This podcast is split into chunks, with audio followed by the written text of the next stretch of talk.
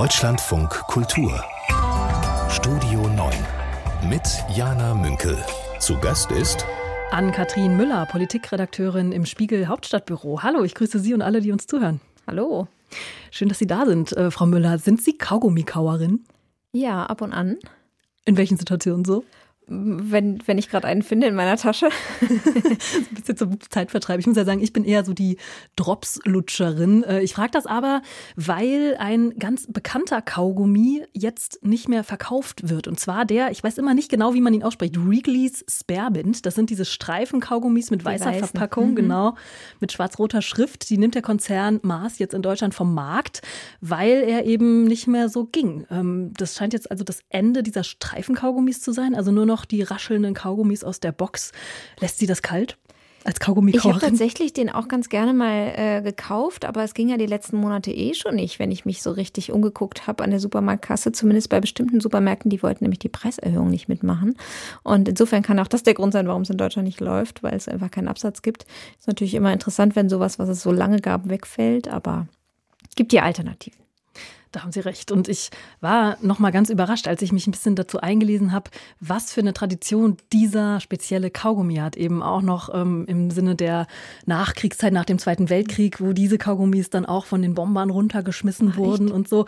Also ist da manchmal doch in so einem kleinen Kaugummi mehr drin, als man so denkt. Wir wollen aber natürlich heute nicht äh, nur zusammen Kaugummi kauen, sondern wir wollen auch über die Themen dieses Tages sprechen. Wir ordnen die gemeinsam und ich freue mich drauf. Ich mich auch. Das hier hat man heute Nacht aus dem Dolby Theater in Los Angeles gehört. And the Oscar goes to Michelle Yeoh. Großer Jubel. Michelle Yeoh ist die Hauptdarstellerin des Science-Fiction-Films Everything Everywhere All at Once und sie hat den Oscar für die beste weibliche Hauptrolle erhalten. Der Film ist sowieso sehr erfolgreich da rausgegangen und das hat sie in ihrer Dankesrede gesagt.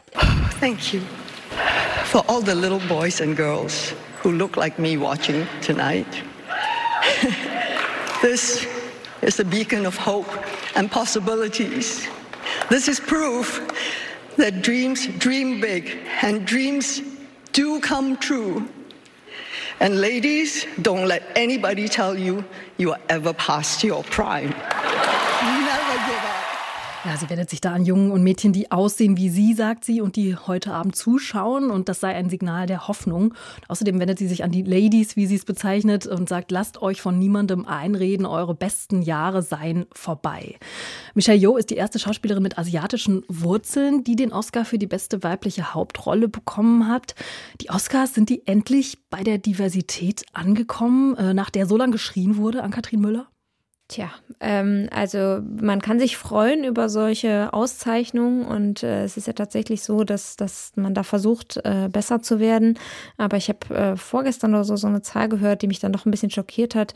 In der sehr, sehr großen Jury, ja, die diese Oscars sozusagen entscheidet, äh, sind nur 15 Prozent People of Color also nicht mal, ich sage jetzt mal nur äh, sozusagen Schwarze, sondern wirklich äh, aller Art von Herkunft. Und ähm, das ist schon echt wenig. Äh, vor allen Dingen, wenn man sich überlegt, wie lange diese Debatten es schon gibt, wie lange es schon, oh Gott, jetzt erst der erste Oscar. Ich glaube, es war Halle Berry, die als erste schwarze Frau einbekommen hat und so. Also es geht voran, aber sehr langsam.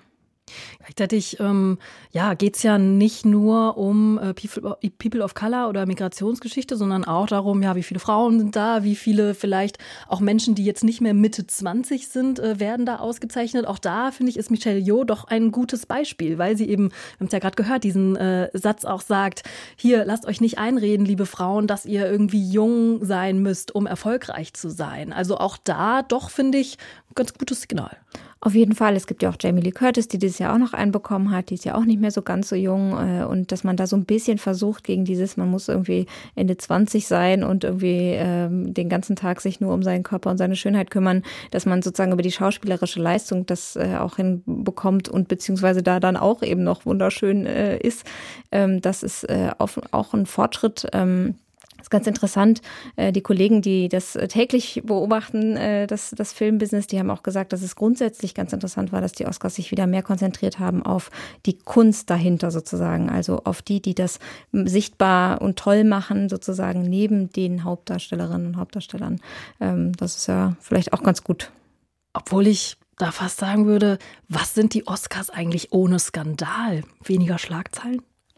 Jein, also ich glaube schon, wenn man das jetzt äh, mal so umgesetzt hat und alle vielleicht wegen des Skandals letztens Jahr auch noch mal hin, mehr hingeguckt haben und dann aber nochmal zur ähm, Erinnerung, da wurde Will Smith geschlagen von einem Komiker. Er hat ähm, leider geschlagen. Ach stimmt, andersrum, so, Sie haben recht. Genau. Ähm, und äh, dann äh, hat der Moderator, der Mick Kimmel, jetzt aber wohl sehr versucht, eben zu zeigen, dass es eben auch die ganzen Maskenbildnerinnen, die Kostümbildnerinnen äh, und äh, all die drumherum, Tondesign und so weiter gibt, um auch nochmal zu zeigen, da sind so viele, also wer guckt schon nach den Abspannen, gerade in den digitalen Zeiten sozusagen, sondern alles kippen zum nächsten äh, oder verlassen den Saal zu früh sozusagen da nochmal darauf hinzuweisen, was für ein Mammutprojekt eigentlich so große Filme sind und da eben auch zu zeigen, weil da steckt auch ganz viel Diversität ja oft drin, die wir gar nicht so sehen. Ähm, das ist, glaube ich, schon ganz gut. Jetzt hat, wir waren ja gerade schon bei dem äh, Film Everything Everywhere All at Once. Da geht es um eine Betreiberin eines Waschsalons, die als Heldin in ganz verschiedene Multiversen reist, so wird's genannt. Ähm, das ist, ähm, so hat's unser Filmkritiker heute Morgen erzählt, wie so ein Film, der aus ganz vielen einzelnen Clips besteht. Also so eine Online-Welt äh, wird da aufgegriffen, so eine Schnelllebigkeit, eine Digitalität. Eben ja, was sich auch an ein Publikum richtet, das damit eben aufgewachsen ist, das darin zu Hause ist. Würden Sie da schon auch mitgehen? Ähm, Sie haben es ja selber auch gerade schon angedeutet, dass das ein Kino ist, äh, das da ausgezeichnet wird, äh, das eben nicht nur auf diese schnellen, großen Effekte setzt, sondern das ja vielleicht eine andere Richtung einschlägt? Also ich glaube, die Filmbranche war ja schon auch sehr betroffen, wie, wie eigentlich alle anderen auch von der Pandemie, eben dadurch, dass sie eine Zeit lang auch nicht drehen konnte, dann unter ähm, eben strengen Bedingungen. Und da hat man sich, glaube ich, schon auch nochmal so ein bisschen überlegt, was macht man? Es gab ja auch Serien, wo dann irgendwie so komische Folgen erschienen sind mit halt digital oder so Zeichnungen oder allerlei Dingen. Und dass da nochmal auch eine neue Kreativität vielleicht freigesetzt wurde, wäre ja was Positives. Ähm, ich habe den Film jetzt leider nicht gesehen, kann nicht sagen, ob das auch, ob man das da vielleicht so dazu packen könnte. Aber klar, grundsätzlich ist alles, was nochmal zeigt, dass es eben nicht das eine Genre nur sein kann, was dann eben am Ende mit äh, dem goldenen Mann vom Platz geht, sozusagen, ähm, ja, was Gutes. Jetzt hat ja auch der deutsche Film im Westen nichts Neues ganz gut abgeräumt von Roland Berger. Ähm, da ja, gibt es äh, doch auch weit verbreitet die Meinung, dass das so ein, dann doch eher wieder so ein klassischer Film war, der halt da ähm, mit starken Bildern, auch mit einer Stärke im Film punkten kann. Ich schaue aber immer ganz gern, ähm, wer den Oscar noch für die ja, kleineren Kategorien bekommt. Also zum Beispiel den besten animierten Kurzfilm. Den hat äh, dieses Jahr der Film The Boy, The Mole, The Fox and the Horse gewonnen. Das ist so ein ganz äh, kleiner Kurzfilm von Apple und BBC produziert. Da geht es um einen kleinen Jungen, der mit einem Maulwurf und einem Pferd die Welt entdeckt so ganz sanft, langsam erzählt, ganz toll gezeichnet auch. Und die Message dieses Films ist so ein bisschen, du bist gut genug, sei stolz auf das, was du bist. Ich frage mich manchmal, warum gehen die denn eigentlich so unter in diesen Glamour-Bilder-Galerien von den Stars, die da über den dieses Jahr champagnerfarbenen Teppich flanieren? Ja, Animationsfilme haben wahrscheinlich grundsätzlich das Problem, dass man oft nicht weiß, wer ist jetzt die Stimme von X und äh, dass man dann, wenn das nicht eben Megastars sind, dass man die dann eben auch nicht auf dem äh, champagnerfarbenen Teppich in diesem Jahr, auch interessant, dass man die dann da natürlich nicht so sehr ablichtet. Aber ich finde es auch noch ganz interessant, äh, dass sie sagen, Apple und, äh, genau wie der andere Oscar-Gewinn Netflix und da diese großen Player sozusagen im Streaming-Markt, sozusagen wie die da jetzt immer weiter sozusagen an die Vorfront sozusagen kommen und da auch immer mehr absahen und was das eigentlich auch mit dem Markt macht. Ich glaube, das ist auch ein Thema, was noch so ein bisschen unterbeleuchtet ist und wo man hingucken sollte. Aber ja, die kleinen Gewinner sind äh, auf jeden Fall immer auch ein, ein Blick wert. So kann ich empfehlen. Kann man bei der BBC angucken. Dauert eine Stunde oder ja, Stunde und ein bisschen der Film. Hm. The Boy, the Mole, the Fox and the Horse hat auch einen Oscar bekommen. Morgen ist Bildungsgipfel. Eigentlich sollen da die Kulturministerinnen und Minister der Länder mit Bundesbildungsministerin Bettina Stark-Watzinger von der FDP zusammenkommen. Aber fast alle Ministerinnen und Minister der Länder haben abgesagt. Bettina Stark-Watzinger will da also morgen fast allein sitzen. Ähm, Ann-Kathrin Müller und ich möchten da jetzt drauf schauen. Sie ist Politikredakteurin im Hauptstadtbüro vom Spiegel. Frau Müller, mehr Bildungsgipfelchen als Gipfel? Das ist die Frage, was am Ende rauskommt. Es gibt ja jetzt neue Forderungen sozusagen, also einmal von der Linken, auch von der SPD-Chefin Saskia Esken, dass man eben sehr, sehr viel Geld in die Hand nehmen muss, um überhaupt irgendwas äh, zu schaffen. Und das Interessante ist ja, dass eine Bundesministerin die Landeszuständigen sozusagen gerufen hat und dann jetzt nicht alle kommen wollen und nicht klar, es wird Geld investiert. Frau Stark-Watzinger ist von der FDP, die wollen gerade irgendwie besonders auf den Haushalt schauen. Also da gibt es, glaube ich, sehr, sehr viele offene Fragen. Was man aber sagen kann, ist, dass sozusagen grundsätzlich das sehr wertvoll wäre, wenn es Geld gäbe. Und das kennen wir auch schon. Die Länder rufen gerne nach Geld vom Bund. Wenn der bereit ist, was zu geben, will der natürlich auch Einfluss nehmen. Wohin geht dann das Geld? Aber ähm, ja, vielleicht kommt da irgendwas bei rum. Dieses Geld, was es eventuell geben könnte, das äh, wird ja auch schön Sondervermögen Bildung genannt. Also Saskia Essen äh, fordert da ganz konkret äh, 100 Milliarden Euro. Jetzt bringt aber natürlich alles Geld der Welt nichts, wenn es eigentlich überhaupt gar keine Pläne gibt. Also der Bildungsminister Alexander Lorz von der CDU aus Hessen, der hat sich zum Beispiel beklagt, dass es überhaupt gar keine Vorabsprachen gegeben habe über die Terminfindung nicht, aber eben auch inhaltlich über die Struktur des Prozesses, der da beim Gipfel stattfinden soll, darüber, welche Themen zu behandeln sind und wer da was vielleicht schon mal vorbereiten könnte. Also bringt doch alles Geld nichts, wenn da überhaupt gar keine Vision dahinter steht. Ja, das ist total interessant, weil eigentlich funktioniert Politik ja eben genau so. Also es gibt ein akutes Problem oder ein langfristiges, was man angehen will und dann sagt man, okay, wir treffen uns dann und dann und wir müssen mal gucken, welche Themen wir dann sozusagen priorisieren, aber wir wollen uns um X, Y und Z kümmern. Ähm, und dass das jetzt nicht geschehen ist, ist tatsächlich kein so gutes Zeichen dass man das jetzt direkt so richtig blockiert, indem man da nicht auftaucht, weiß ich nicht. Man kann ja auch versuchen, in dieser Runde irgendwie äh, zu was Positivem zu kommen. Das Interessante ist ja auch, es gibt ja eine Kultusministerkonferenz, wo man sich eben miteinander abstimmt, zumindest auf Länderebene. Und äh, dass da auch nicht mehr Abstimmung, so scheint es zumindest, äh, gegeben hat, ist wirklich äh, nicht gut. Die Frage ist eben, kriegt man ein Sondervermögen hin? Kriegt man es in der Höhe hin, wie man es bei der Bundeswehr hinbekommen hat, was ja damals schon ein, ein Riesen, also das war dann direkt eine Zeitenwende, ja, also also macht man dasselbe jetzt für die Bildung auch? Und wenn nicht, was heißt das denn? Selbst die KfW, also die Kreditförderbank, ähm, die sagt ja, 45 Milliarden würden alleine dafür gebraucht, um jede Schule in Deutschland zu sanieren. Das ist ja fast die Hälfte von den 100 geforderten. Ähm, das heißt, da ist dann noch nicht mal unbedingt, also klar ist bei Sanierung dann auch bei, dass man die digital fähiger macht, aber da ist ja dann noch nicht der ganze Rest dabei, den man brauchen könnte. Wie ähm, sehen Sie denn da die Rolle der Länder? Also Sie haben ja gerade schon angedeutet, natürlich gibt es die KMK, wo sich eben auch die Ressortchefs, Chefinnen der Länder zusammensetzen und ja auch Visionen entwickeln könnten. Da muss ich sagen, die fehlen mir manchmal, weil Bildung ist nun mal Ländersache. Das wird ja oft auch gepriesen, weil dann gesagt wird, ja, wir können hier ähm, auch unser Süppchen kochen. Das wird auch oft verteidigt. Dann finde ich, ja, oder bin ich manchmal auf der Suche nach einem Land, was da vielleicht auch mal was ausprobiert, was sagt, ja, dafür sind wir kompetent und wir starten hier jetzt mal ein Projekt, was vielleicht dazu führt, dass wieder Grundschullehrerinnen und Grundschullehrer auch Schulleiterinnen, Schulleiter werden wollen.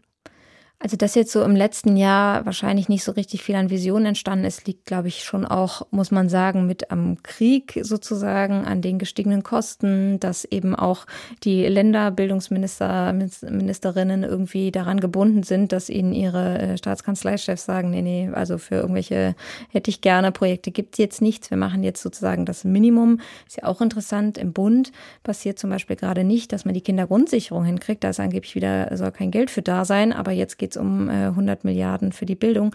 So oder so alles, was man irgendwie in die Zukunft und in, in Kinder und Jugendliche stecken kann, fände ich gut. Äh, und da kann man auch nicht immer nur auf den Haushalt gucken und sagen, wir wollen jetzt hier eine Art schwarze Null. Aber tatsächlich ist es so, dass die Länder sehr ja, firm darin sind, dass sie sozusagen ihr eigenes Ding machen wollen, obwohl es ja sowas wie das Zentralabi schon gibt. Ja, also es gibt ja Versuche, eben Dinge anzugleichen, anzupassen. Ich würde sagen, so semi-erfolgreich. Und deswegen gibt es dann auch wieder die anderen, die sagen, nee, nee, wir wollen wirklich unser eigenes Ding machen, aber wir wollen Geld vom Bund und zwar am besten alle. Am Ende müsste man sagen, es müsste eigentlich vom Bund ein bisschen durchgegriffen werden, um zu sagen, hier, geben euch das, aber dann macht bitte X damit dann ist das Problem wieder, auch die Bundespolitiker kommen ja aus bestimmten Ländern und Ländereien sozusagen und wollen dann eben da auch nicht immer ihre eigenen Leute so in den äh, Boden stecken sozusagen. Jetzt habe ich einige Interviews mit Schulleiterinnen und Schulleitern gelesen, in denen deutlich wird, dass die eigentlich nur noch müde abwinken im Vorfeld dieses Gipfels und überhaupt gar keine Erwartungen eigentlich haben. Wie schlimm, oder? Ja, wie geht's also, Ihnen da? Haben Sie Erwartungen? Jetzt aktuell leider auch nicht, eben weil, so wie wir gerade schon besprochen haben, viele nicht kommen, ist nicht klar ist, ist es sozusagen jetzt nur eine, in Anführungszeichen, linke Forderung, ist die FDP bereit, da irgendwie Geld reinzustecken? Ich meine, die FDP hat auch Wahlkampf gemacht mit digitalen Schulen, ja. Hat sich irgendwie auf die Fahnen geschrieben, dass sie da irgendwie die Zukunftspartei sein wollen. Ähm, merkt man gerade jetzt nicht so richtig viel von. Ich bin gespannt, ob da noch was kommt, aber dass Schulleiterinnen und Schulleiter direkt sagen, da passiert eh nichts, die Politik lässt uns im Stich, das ist ja wirklich ein Armutszeugnis. Wir wollen über Waffen sprechen, weil das Stockholmer Friedensforschungsinstitut CIPRI einen Bericht vorgelegt hat, der darüber Auskunft gibt, wie viel Rüstung wo importiert und exportiert wird, global gesehen. Wie leicht oder schwer fällt es Ihnen denn, über Waffen zu sprechen, an Kathrin Müller? Ich wollte gerade sagen, wir wollen darüber sprechen, wir müssen. Also es ist natürlich ein schwieriges Thema. Also grundsätzlich hätte man natürlich gerne, dass niemand mehr Waffen herstellen, exportieren oder sonst was müsste. Und äh, grundsätzlich bin ich da auch nicht so ganz zufrieden, wie das gerade hier läuft. Ähm, aber wir haben nun mal auch eine Sondersituation. Das ist äh, ein schwieriges Jahr. Ja, und Sie sagen, dieses Jahr ist dieser Bericht eben auch wirklich mit Spannung erwartet worden, weil sich eben zum allerersten Mal der russische Angriffskrieg gegen die Ukraine darin niederschlägt. Man sieht das sehr klar. Rüstungsimporte in Europa haben sich 2022 verdoppelt. Die Ukraine ist zum drittgrößten Waffenimporteur geworden. Aber, und das hat mich überrascht, insgesamt ist der weltweite Waffenhandel um 5 Prozent zurückgegangen. Was sagen Sie dazu? Das ist schon mal gut. ist auch ein bisschen die Frage, ob das daran liegt, dass dann zum Beispiel nach Russland ja kaum mehr sozusagen exportiert wurde und die dann in heimischer Produktion mehr gemacht haben. Also da muss man dann nochmal in die Fußnoten gucken, so ein bisschen. Aber natürlich wäre es grundsätzlich wünschenswert, wenn sich alle dazu äh, sozusagen hinreißen lassen würden, im besten Falle. Nein, äh, sich alle unterhaken würden und sagen würden, okay, Krieg bringt niemandem was. So, leider sehen wir, dass das nicht äh, die Lage ist und dass es äh, immer wieder große Nationen, kleine Nationen gibt, die irgendwelche äh, Ansprüche stellen, irgendwelche Machtfantasien haben und dass dann eben äh, Kriege oder kriegerische Konflikte eben auftauchen. Was ich interessant fand in der Studie ist, dass man, wie Sie sagen, genau sieht, dass natürlich Waffen, die vorher nach Russland gingen oder auch aus Russland raus, dass das eben jetzt abnimmt. Genau diese Bewegung sieht man aber auch bei China, weil eben da äh, ja dieser Konflikt oder eben die Sorge vor einem bewaffneten Konflikt mit Taiwan auch auf jeden Fall allgegenwärtig ist. Und da sieht man aber auch, dass die Länder drumherum sich dann auch mehr rüsten. Das mhm. heißt, das, ja, so makaber das klingt, aber man kann wirklich ja so, ein, ähm, ja, so eine Verschiebung der Konfliktherde anhand dieser Waffenströme ganz gut nachvollziehen. Das finde ich fast, wenn ich, ja, wenn ich darüber nachdenke, ja, eigentlich traurig, aber natürlich auch hochspannend, weil man diese geopolitischen Konflikte anhand dieser Instrumente, die Menschen töten können, nachvollziehen kann. Auf jeden Fall. Bei China kommt wahrscheinlich auch noch dazu, dass sie sich bei Russland immer so ein bisschen so eine Hintertür offen lassen und man ihnen jetzt auch nichts liefern will, was sie dann wiederum an Russland geben können, weil dann braucht, kann man auch selber direkt theoretisch an Russland liefern. Und man sieht tatsächlich so eine gewisse Verschiebung weg von den sozusagen großen äh, Mächten, die irgendwie eine Vormachtstellung gerne hätten, äh, hin zu den Anrainerstaaten auf eine Art und Weise, den jeweiligen, ähm, wo man merkt, es gibt schon eine Verschiebung, ja, das sehen wir auch beim Ukraine-Krieg, dass so bestimmte Länder jetzt eben nochmal anders besser zusammenhalten. Also, dass es eben eine Allianz gibt für die Ukraine und auch sozusagen gegen China in Teilen, wenn es um Taiwan geht und solche Dinge. Und dass man da eben guckt, dass man das mit ein bisschen mehr vorausschauendem äh, sozusagen Blick versucht, eben Waffen zu exportieren. Ich muss trotzdem sagen, also die ähm, Ampelkoalition hatte sich ja eigentlich verabredet, quasi das sehr stark zu senken, ihre Exportrüstungsgüter, und das haben sie nicht geschafft. Und das liegt nicht nur an der Ukraine, sondern das ist leider auch, was andere Länder angeht, äh, nicht so. Jetzt sieht man zum Beispiel, es geht sehr viel an die Niederlande, die wiederum dann auch Dinge an die Ukraine geben. Also das kann man auch nicht so eins zu eins sehen. Aber da sind eben auch noch Länder wie Ägypten und so bei, wo man sagen muss, ist das wirklich das, was ihr da im Koalitionsvertrag wolltet? Jetzt ist ja auch diese Studie an sich, äh, das eine ist einleuchtend, ähm, dass eben die Ukraine drittgrößter Rüstungsimporteur geworden ist.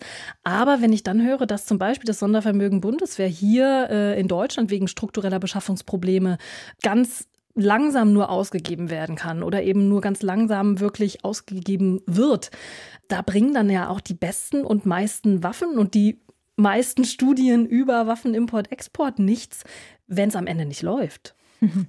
Ja, das ist dann die andere Frage. Ne? Also produziert man erstmal ähm, so, so, ich sage jetzt mal egoistisch oder wie auch immer, ähm, national erstmal für sich und gibt dann nur ab, was man über hat?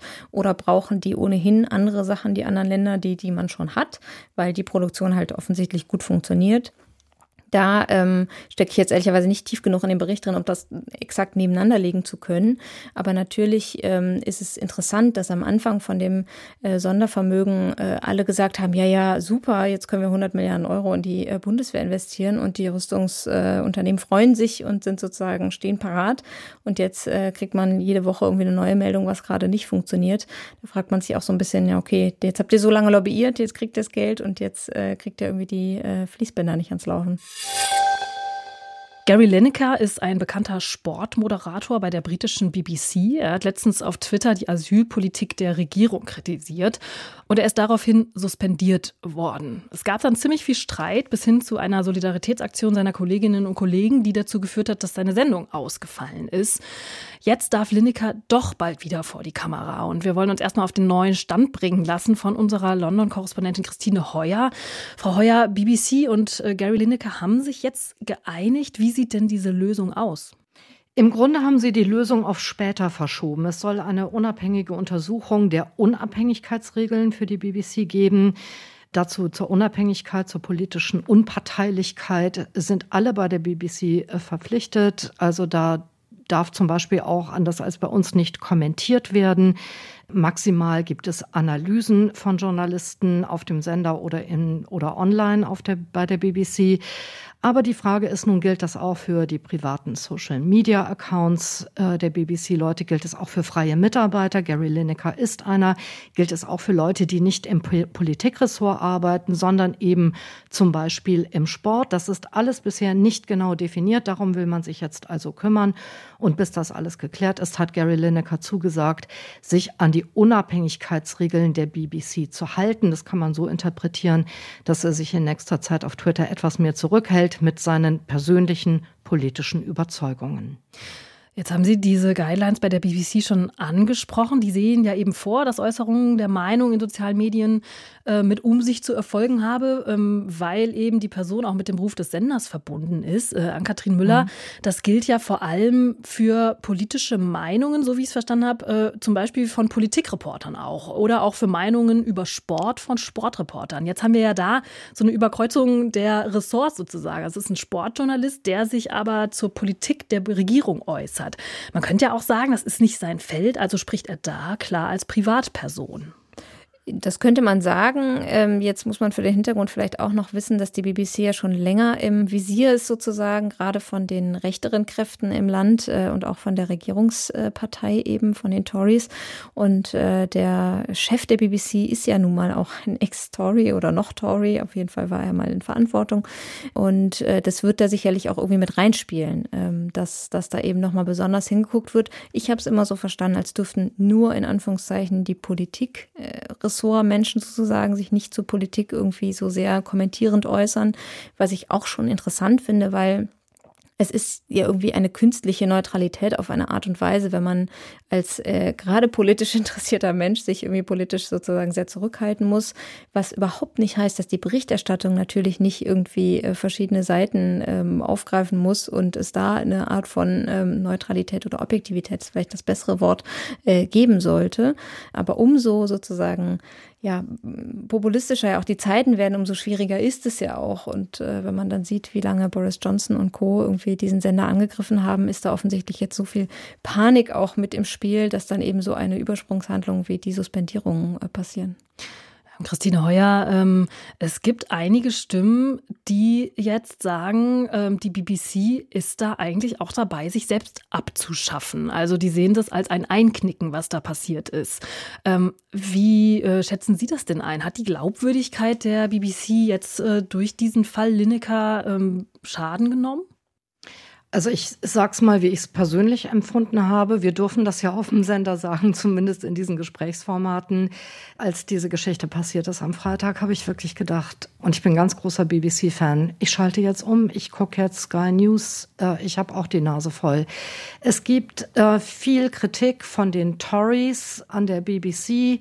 Das seien alle linke Wokerakis, so, das sind Leute, die nur Tofu essen. Das ist so der Tory-Sprech, mit dem da äh, BBC-Journalisten Journalisten angegangen werden. Und man darf eben nicht vergessen, die Regierung entscheidet hier darüber, ob es die Rundfunkgebühr künftig noch geben wird oder nicht. Und die BBC lebt von der Rundfunkgebühr. Das heißt, da gibt es enormen Druck, wirklich enormen Druck. Und äh, man merkt das dem Programm tatsächlich an. Es wird unheimlich Wert drauf gelegt, immer äh, beide Meinungen äh, gleichberechtigt zu präsentieren. Oftmals hat man den Eindruck, dass kritische Fragen geradezu vermieden werden, also regierungskritische Fragen vermieden werden aus Angst, dass dann der nächste Angriff kommt.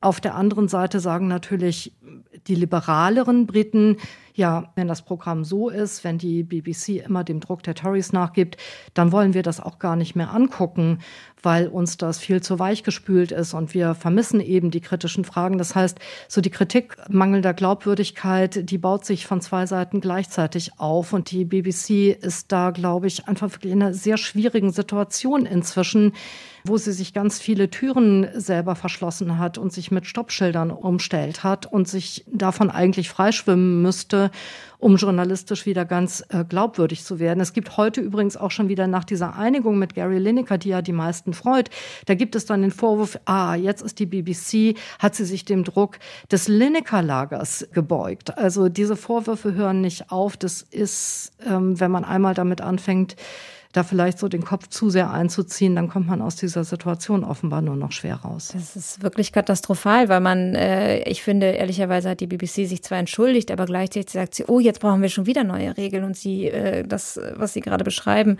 sie macht sich eigentlich neue Ecken, in die sie sich stellen kann, sozusagen neuen Grenzzaun um jeden einzelnen, auch freien Mitarbeiter dann im Zweifel, ähm, wenn das so kommt und sich irgendwie orientiert an den Regeln, die es da schon gibt. Und ähm, man muss ehrlicherweise sagen, es ist eine Krise in der BBC und eigentlich aber noch eine viel größere Krise der Konservativen wenn man sich anguckt, dass sie eigentlich dafür stehen, dass natürlich ein Staat eigentlich kontrolliert werden sollte und kritisiert werden könnte. Und äh, aber die sozusagen die, die am lautesten schreien, kriegen es immer. Die, ich sage jetzt eher mal Mitte-Linkeren halten sich immer zurück mit so viel Medienkritik, weil das eben von rechts so laut kommt.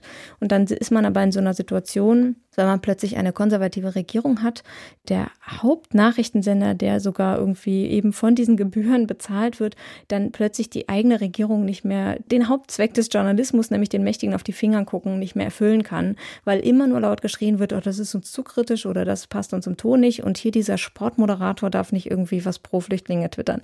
Mhm. Also das ist äh, schon eine Verschiebung auch des Diskurses und das ist hier in Deutschland noch nicht so schlimm, aber natürlich gibt es hier einzelne Elemente, die hier auch anfangen. Also es ist vor allen Dingen die AfD, die immer wieder, das ist ja mein Hauptthema, sozusagen gegen die öffentlich-rechtlichen oder überhaupt gegen Journalistinnen und Journalisten irgendwie wettert, die äh, irgendwie hetzt und äh, unterstellt, dass man irgendwie Lügen verbreitet und äh, genau so diese Vokarati sei, die eben nur äh, vegetarisch-vegan irgendwie sich eine linke Welt zusammenzimmert und äh, Fakten verdrehe und sonst was, was einfach nicht stimmt. Und äh, dann hat man eben das bestimmte Konservative eben auch anfangen mit so subtiler und auch nicht mehr so subtiler Kritik, die die ganze Zeit sagen, es ist alles zu teuer, wir müssen das alles einsparen und so weiter. Dann hat man so komische Sprüche vom CDU-Chef Friedrich Merz irgendwie auf dem Parteitag, dass zu viele Leute kommen. Gleichzeitig sagen CDUler immer, es soll mehr regionales Programm geben. Also es widerspricht sich auch. Ähm, aber man merkt richtig, wie sich äh, der öffentlich-rechtliche Rundfunk sozusagen in verschiedenen Ländern eben diesem Druck ausgesetzt sieht. Ich beobachte das so ähnlich, Frau Müller, aber es äh, gehört auch dazu, das muss man sich dann auch klar machen. Die BBC ist hier viel abhängiger von der Regierung, als die öffentlich-rechtlichen das bei uns sind. Also ich habe ja schon gesagt, die Regierung entscheidet über die Höhe der Rundfunkgebühr und auch darüber, ob die vielleicht einfach abgeschafft mhm. wird. Das macht hier Downing Street. Äh, die Regierung entscheidet, wer der Vorstandsvorsitzende der BBC ist. Das ist im Moment ein Mann, der heißt Richard Sharp. Das ist ein großer Spender der konservativen Partei gewesen. Der hat kurz bevor er in diesen neuen Posten berufen wurde, eine Bürgschaft über 800.000 Pfund einen Privatkredit für Boris Johnson vermittelt. Kurz Wahnsinn. darauf wurde er von Boris Johnson zum BBC-Chef ernannt. Also das stinkt, das wird auch gerade parlamentarisch untersucht, aber das sind ebenso die Möglichkeiten, wo die Regierung hier ganz direkt eingreifen kann. Und Labour zu Regierungszeiten hat auch versucht, Druck auszuüben auf die BBC. Aber ich gebe Ihnen da völlig recht. Ich denke, die Tories machen das sehr viel stärker. Und gerade diese Causa Richard Sharp, die hat jetzt auch immer in dieser Diskussion über Gary Lineker eine Rolle gespielt, weil die Leute gesagt haben, wie, Lineker muss vom Sender, weil er die Regierungsrhetorik vor allen Dingen kritisiert und die Politik auch, aber die Regierungsrhetorik mit Nazi-Deutschland irgendwie in Verbindung gebracht hat. Aber Richard Sharp, der so offensichtlich Boris Johnson unter die Arme gegriffen hat und dafür einen Job bekommen hat, der darf bleiben. Der wird dann nicht irgendwie ersetzt durch jemand anderen, der neutraler wäre. Also das regt hier eben viele Leute auch auf, aber die Regierung hat hier viel mehr Möglichkeiten, ihren Einfluss ganz unmittelbar auszuüben. Bhutan ist ein Königreich im Himalaya, das liegt südlich von Tibet. Und äh, das Königreich Bhutan hat sich in seiner Verfassung dazu verpflichtet, Natur und Kultur für zukünftige Generationen zu erhalten. Und ist auch relativ erfolgreich damit. Bhutan ist das einzige Land auf der Welt, das mehr CO2 einspart, als es ausstößt. Und ich erzähle das, weil Bundeskanzler Olaf Scholz heute den Premierminister von Bhutan empfängt. Lothar Tschering heißt er und ähm, er wird mit militärischen Ehren im Bundeskanzleramt Bundeskanzleramt empfangen. Ihre Reaktion darauf, an Kathrin Müller? Kurz überrascht, weil ich es vorher nicht mitbekommen hatte, aber ähm, schon interessant, denn äh, ich glaube, man sieht daran schon, dass ähm, Olaf Scholz auch so ein Zeichen Richtung China schon senden will. Also Bhutan liegt eben genau zwischen China und Indien, äh, zwei Nuklearmächte, die irgendwie auch ja ihre eigenen ähm, Machtstreben, äh, ihr eigenes Machtstreben haben. Und ähm, da so ein öffentliches Zeichen zu setzen, militärische Ehren ähm, und sich zu unterhalten, wie geht man damit um, was kann man daraus lernen. Ähm, zuletzt war das ja eher so, dass äh, das Auswärtige Amt hier mit äh, Annalena Baerbock als stark gegen China äh, im Vergleich zu äh, Olaf Scholz, der irgendwie auch das Hafenterminal wollte und so ähm, empfunden wurde. Vielleicht möchte er da auch so ein bisschen ein Gegenbild senden. Ähm, er kann auch, was Klimaneutralität äh, angeht, äh, da vielleicht noch ein bisschen was lernen. Ja, es könnte ein interessanter Besuch werden. Was ich mich trotzdem frage, äh, ist, es gibt erst seit zwei Jahren diplomatische Beziehungen äh, zum Bhutan und ich habe es ja gesagt, es wird gelobt für die Energiegewinnung, da geht es ganz viel um Wasserkraft. Sie haben dieses Voneinander lernen angesprochen. Ich frage mich, ob das nicht auch eine Art PR-Strategie der Bundesregierung ist, auf eine Art, weil natürlich der Bhutan ein super kleines Land ist, das andere Bedingungen hat, äh, als wir sie hier haben. Also bei uns äh, steht ja gar nicht zur Debatte, dass bei uns äh, komplett alles aus Wasserkraft äh, vielleicht funktionieren kann. Deswegen frage ich mich, ob das auch so ein ja äh, gern gesehener Besuch ist, weil man sich als Bundesregierung da dann auch noch mal auf die Fahne schreiben kann. Ja, ja, wir informieren uns ja äh, über gute Wege. Jein, also Außenpolitik ist ja immer auch Symbolik und ist ja auch immer irgendwie ähm, ja, Zeichen setzen. Äh, und ich glaube, in China wird das zum Beispiel nicht so gerne gesehen, dass äh, da jetzt dieser Akt heute hier stattfindet. Es ist aber trotzdem natürlich so, dass man jetzt nicht einfach sagen kann, wir machen das jetzt exakt wie Bhutan und wir machen hier auch noch so eine Glückssteuer und dann, äh, oder so ein Glücks, äh, wie auch immer das heißt, Nettobeitrag. Ähm, und dann ist das am Ende so und in zwei Jahren läuft das hier genauso. So ist es natürlich nicht.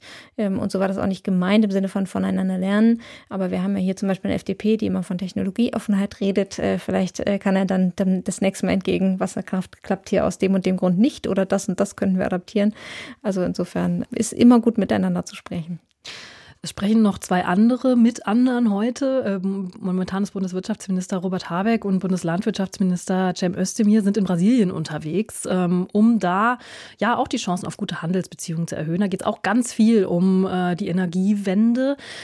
Ist das ein ähnliches Muster? Also sich auch da von den Ländern ähm, ganz gut medienwirksam was abgucken und vielleicht auch ja die ernst gemeinte Augenhöhe ein bisschen mehr rausstellen? Könnte mir schon vorstellen, dass es auch damit zusammenhängt, wie eben gerade die Weltlage ist, dass man eben äh, Russland hat, dass man eben versucht, in anderer Regionen irgendwie nochmal die äh, sozusagen die Beziehung zu stärken, ähm, auch sichtbar zu sein. Irgendwie als Deutschland hat ja lange irgendwie auch Ärger bekommen dafür, dass man so langsam war äh, im, im, Hinblick auf die Ukraine. Ähm, das hat sich ja jetzt ein bisschen gewandelt. Man ist jetzt vielleicht auch ein bisschen lieber gesehen als Gast. Und natürlich freuen sich wahrscheinlich auch alle diese Minister über schöne Fotos. Das darf man nicht unterschätzen, aber äh, es ist ist ja gut, wenn es so viel Diplomatie und, und Reiserei wieder gibt. Ann-Kathrin Müller, Politikredakteurin im Hauptstadtbüro des Spiegel. Ich danke Ihnen ganz herzlich für Ihren Besuch. Vielen Dank fürs Einladen.